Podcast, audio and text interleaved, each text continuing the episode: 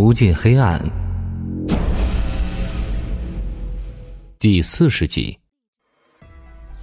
连海宾馆门口停了一辆黑色马自达，车上下来一个身材魁梧的中年人，一个年轻眼镜男从后备箱拎出两副拉杆箱，宾馆的服务生立马走向他们。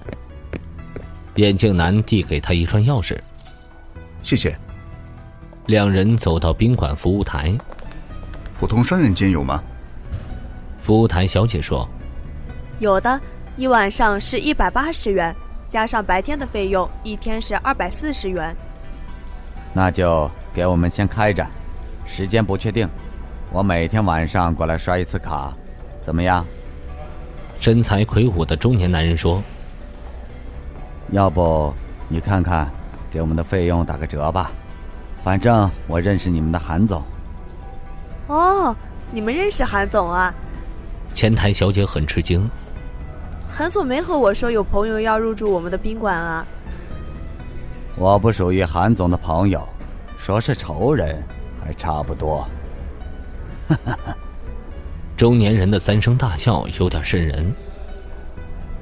快点给我开了，我有些困，想去睡觉。您的钥匙。服务生走过来递还钥匙，眼镜男递上一张五十元。谢谢。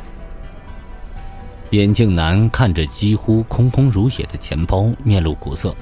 下次停车就让我们自己停吧，我们要在这个宾馆住一段时间呢。老是这样，我吃不消的。给您房卡，三零五号房。服务台小姐递交房卡。宾馆有两个电梯，左侧在八层，右侧在负一层。眼镜男按下了电梯上楼按钮。右侧负一层的电梯缓缓上升，左侧八层的电梯已经到了五层。当右侧电梯到达三层的时候，左侧电梯已经打开。一头干练短发的韩露从电梯间快步走来，所到之处都留下一股昂贵香水味，特别好闻。韩露径直朝着宾馆外走去。服务台小姐叫住即将走出门外的韩露：“韩总。”韩露停下了脚步，转过身子看向服务台小姐，表情严肃：“怎么了？”服务台小姐支支吾吾理清头绪说：“那个，刚才有两个人做了入住登记，其中一个中年男人说认识你，问能不能打折。他们是谁？”韩露心想。从没和身边的朋友提起过自己在 L 市开宾馆的事儿，怎么突然间冒出个朋友来？稍等一下，服务台小姐调出入住系统。他们一个叫聂远，还有一个叫方志国。韩露听见聂远的时候没什么表情，可是当他听见方志国这三个字的时候，浑身一震。韩露急切的问。款了吗？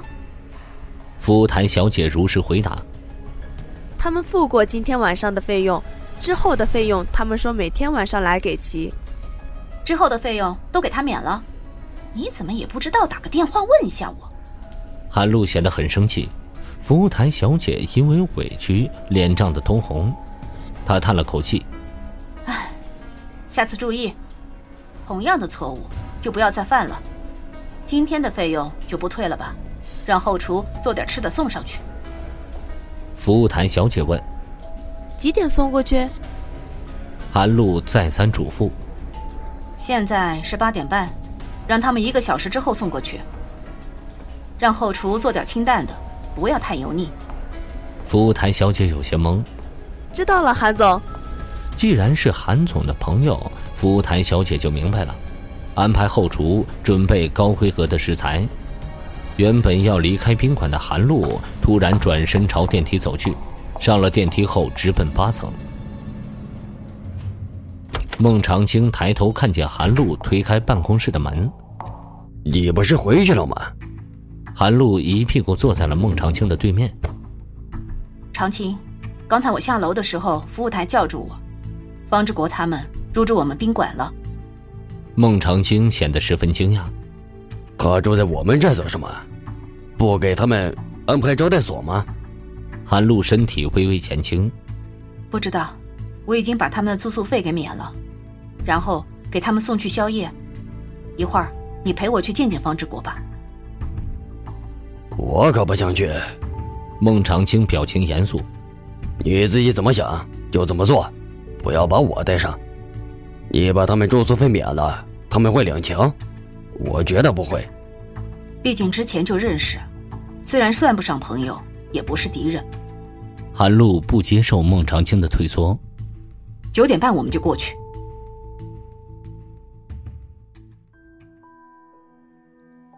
晚上九点二十七分，三零五号包房内，方志国躺在床上挑选着电视节目。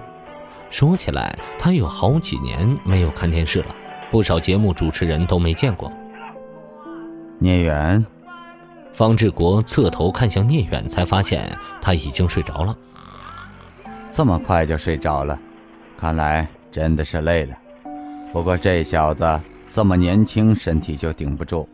老了该怎么办？连我都不如。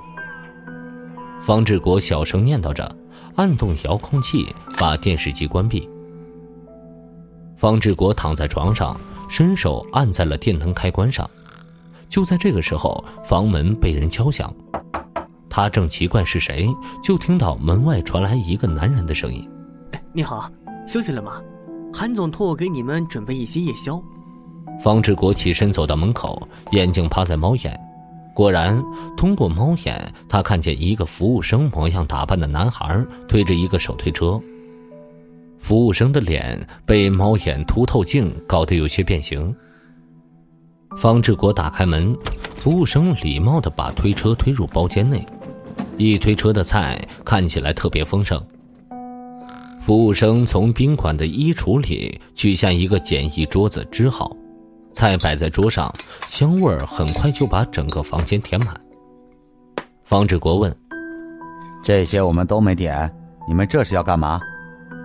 服务生十分抱歉地说：“这是我们韩总安排的，其他的我都不知道。你们在这吃，结束了可以叫服务台，我会过来收拾的。”躺在床上睡觉的聂远鼾声逐渐消失，方志国看向他的时候，已经坐起来了。两只眼睛瞪得很大，看着桌上精致的菜肴。方志国苦笑着摇头：“嘿，馋猫鼻子尖，快起来吃吧。”聂远连忙坐到床边。屋外传来服务员的声音：“孟总，韩总。”